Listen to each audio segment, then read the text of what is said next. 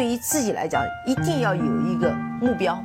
一个企业，它真的要对什么人负责任？嗯，要对社会负责任，嗯，对员工负责任，对股民负责任。这个三个责任，一个国家的发展，实体经济是永远是是顶梁柱。各位好啊，给你一个真实生动的格力电器，我们给的比你要的多。啊，五一节假期过去了，那白老师呢也主要是在家里面陪陪孩子，出去去转了转，也没有特别及时的去做很多的节目啊。那然后呢，很多人在后台呢希望我去做一下格力二零一八年的年报的解读，那我们就准备分两到三期的节目给大家做一个格力的年报的解读。首先，我们来看一下各位最二零一八年的一些营业的数据啊。那首先呢，是二零一八年整个格力的营业收入呢是突破了两千亿啊，这个呢我相信有整个格力公司，包括董明珠他自己要想要达到的一个人为的数据，那我相信它是要有有冲刺的成分在里面的啊。我们来看一看，我是。截取了二零一八、二零一七和二零一六三年的数据，给大家做一个三年的连续的对比啊。二零一八年呢是营业收入两千亿，二零一七年呢是一千四百八十二亿。那么二零一八年对二零一七年呢是百分之三十五的增速，这个增速来看已经非常的亮眼了。二零一六年呢是一千零八十三亿，也是刚刚突破了一千亿的这样的一个大关。那二零一七年对二零一六呢是百分之三十六点八的增速，也是非常的棒。那如果从一六、一七、一八来看，格力还是一个非常值得信任、非常值得我们安心踏实去持股的这样一家公司。再来看一看很多人更加关心的一个净利润的数据。二零一八年呢，整个格力公司是录得了二百六十二亿的。净利相比一七年呢是增速是百分之十七，当然这个净利润呢的增速是不及二零一七对二零一六，二零一七年呢是二百二十四亿，二零一六年呢是一百五十四亿，那二零一七对二零一六呢是百分之四十五的增速，那所以呢在二零一七在整个的整个大环境不太好的情况下，格力还是有了一个非常好的上涨，所以好公司永远是伴随着它的它的这种利润的增速慢慢的往上上涨的。再来看。一看美股的净收益吧，就是 EPS 啊。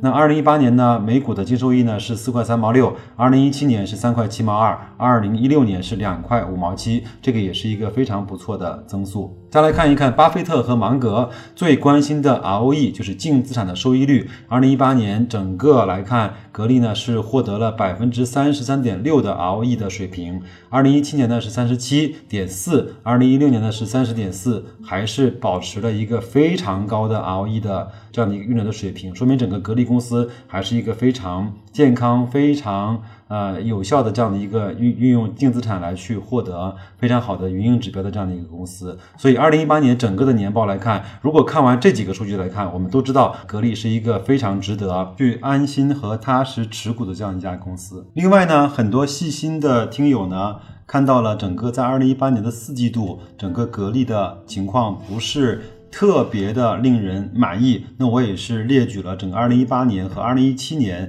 一二三四季度整个销售额的对比。那我也会把这个图片呢放在我的节目的信息里面，大家伙可以去看一下，觉得很有意思啊。那我来给大家伙稍微的去讲一下二零一八年的数据啊。二零一八年呢，整个一季度是呈现了三百九十五亿的销售额，二季度呢是五百五百一十四亿，三季度呢是五百七十七亿。我们都知道二季度和三季度。整个天气也比较热，整个格力出货也比较多的两个季度，四 Q 呢是四百九十四亿，比二三季度低，比一季度要高。但是我们非常有意思的是往下来看啊，那净利润呢，一季度是五十五亿，那二季度呢是七十二亿，三季度是八十三亿，但是四季度只有五十亿，比一二三季度都低。这个呢，我觉得可能还不是完全能够说明问题。我们再来看一看净利润啊，净利润的率啊，就是一季度呢是产生了百分之十四的净利率，二季度是百分之十四，三季度是百分之十四，那四季度是百分之十啊。至少白老师来相信，整个在二零一八年，整个格力是把它更多的四季度产生的利润，通过财报做的方式去平滑到了二零一九年的。一季度，我们其实，在前面也很少看到过这样的现象。我们再来看一看对比二零一七年啊，二零一七年呢一季度是产生了百分之十四的净利润净利率啊，然后呃二季度也是百分之十四，三季度百分之十四，四季度是百分之十九。整个二零一七年呢，我们看到整个格力公司在四季度是有一个冲利润的这样的一个举动，但是在二零一八年，它的整个四季度只贡献了百分之十的净利率。这个我我我相信一定是格力公司有所图的。各位去看我节目下方的那个表格，会看得更加的清楚。所以说财报呢，我们不能够只看一个年度的，要去看它整个和去年和前年的对比，可以看出来一些的端倪，好吗？那我们呃数据的部分呢，就先呃放在这儿，我们也从。格力的这种年报的最开始的部分，我们看一看它在整个的文字的描述中会发生了哪一些细微的变化。这个呢，我们就可以捕捉到整个格力公司在未来的三到五年，甚至更长的时间，它想把公司带到一个什么样的方向。那如果很多人看过年报的话，他就知道第一项呢，就是报告期内公司从事的主要的业务。一个就是主营业务的以及行业地位，我们先来看一看啊。二零一七年呢，我来给大家念一念啊，就是珠海格力电器股份有限公司呢是一家多元化的全球型的工业集团。其实我们都知道，二零一七年是格力呢确立多元化的一个开始的年份。它的描述是主营家用空调、暖通设备、智能装备、生活电器、空气能热水器、工业制品等产品。这就是它对整个格力公司的描述。我们来看一看二零一八年。它其实是发生了一些微弱的变化。格力电器呢是一家多元化科技型的全球工业集团，拥有格力、大松、晶弘三大品牌，产品呢覆盖空调、生活电器、高端装备和通信设备等四大领域。这个呢，四大领域也是格力呢第一次来明确了整个格力电器的四大的呃方向和模块，就是空调、生活电器、高端装备和通信设备。这个呢，我觉得就是和一七年的年报它发生了一些不同的变化。再来往下看啊，就是以家用空调、商用空调、冷冻冷藏设备、核电空调、轨道交通空调、光伏空调为主的空调领域。这个里面，我觉得很多人现在还把格力公司看成是一家只做家用空调这样一家公司。其实它的商用空调远远是在中国是占有率是第一的，包括它的冷冻冷藏设备，我们都知道，呃，人民大会堂整个使用的格力的。整个的冷冻的设备，包括它的净水，都是格力的核电空调。这个是如果能够入选整个国家在核电方面的领域，说明整个格力的技术储备和它的质量的稳定性一定是没有问题的。包括轨道的交通空调，这个我在前面的节目中有有跟大家去介绍，整个在武汉、杭州还有很多的地方，整个整条地铁线都是采用的格力的空调，包括光伏的空调。当然，光伏的空调呢，现在很多还是在国外有一些标志性的，甚至说是一些品牌输出型的这种单子为主。第二个呢，就是智能装备、数控机床、精密的模具、机器人、精密铸造设备等为主的高端的装备领域。我前面节目里面也讲过，这方面我是非常看好格力公司的发展。它就是从整个最基础的空调制造，到了一个是以生产资料、生产设备为输出的这样一家高端的装备的一家公司。啊，另外呢，就是以厨房电器、健康家电、环境家电、洗衣机、冰箱为主的生活电器。很多人对这一块呢，他会觉得格力公司的这种多元化会有一点点乱。其实我我倒不这么认为，就是我认为呢，格力在做空调这么多年以来。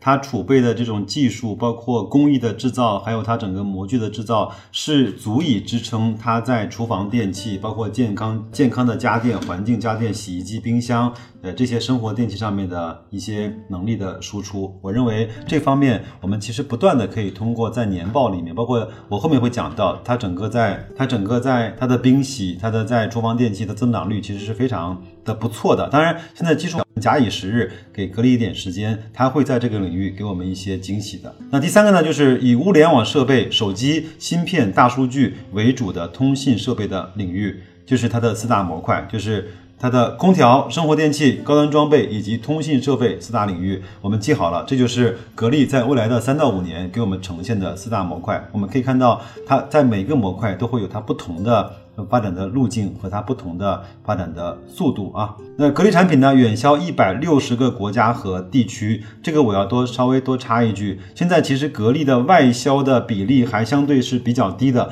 我后面会有数据给大家去呈现。那我相信很多人说格力到了它的天花板，那只是在国内，包括和房地产挂钩的比较。呃，重的这样的一个家用空调的领域，那其实，在外销和整个的商用空调和整个的包括核电啊、轨道空调来看，它其实还有很大的空间可以去拓展啊。他也说，仅空调领域呢，已累计为全球的四亿用户去服务啊。那这就是格力整个在它的主营业务的概述中，我看到的和一七年的一些不同。呃，以前唐朝老师呢讲过一句话，财报呢是用来排除差公司的，财报呢是用来去排除那些有雷的公司的。我其实后面想做一期节目，就是来看一看二零一九年这些已经踩过雷的公司，比如说我们都知道的康美的三百亿不见了，我们都知道的像大智慧公司的法人被公安机关带走，这些所有的雷呢？有些是我们可以避免的，有一些呢是因为我们的不懂和那些不专业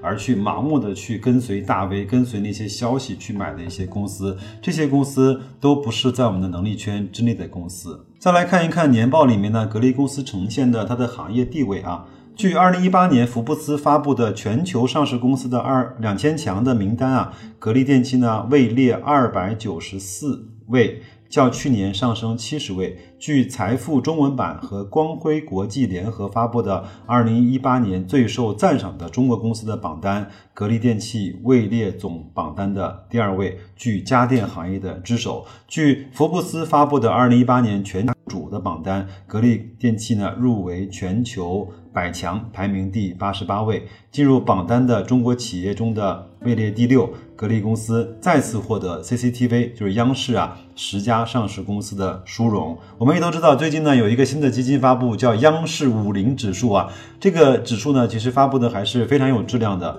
那它也跟踪了近十年的这种央视五零的这样的一个指标，这些公司都是非常好的一个回报。另外呢，据二零一八年全球知名经济类媒体日本经济新闻数据来看。啊，格力电器呢，以百分之二十一点九的全球市场占有率，位列家用空调的榜首。格力呢，自从二零零四年开始，在这个位置上就没有被替换过，真的是两眼四顾心茫然，永远被挑战，无法被超越。领先第二名呢，七个百分点。据产业在线的数据，格力家用空调销量自一九九五年连续二十四年位列。居中国的空调行业的第一，自二零零五年连续十四年领跑全球。据业业内的权威专业媒体暖通空调资讯来看，格力空调连续七年蝉联中央空调国内市场的第一名。那格力电器的二零一八年财报呢？第一部分我就想给大家就先讲这么多。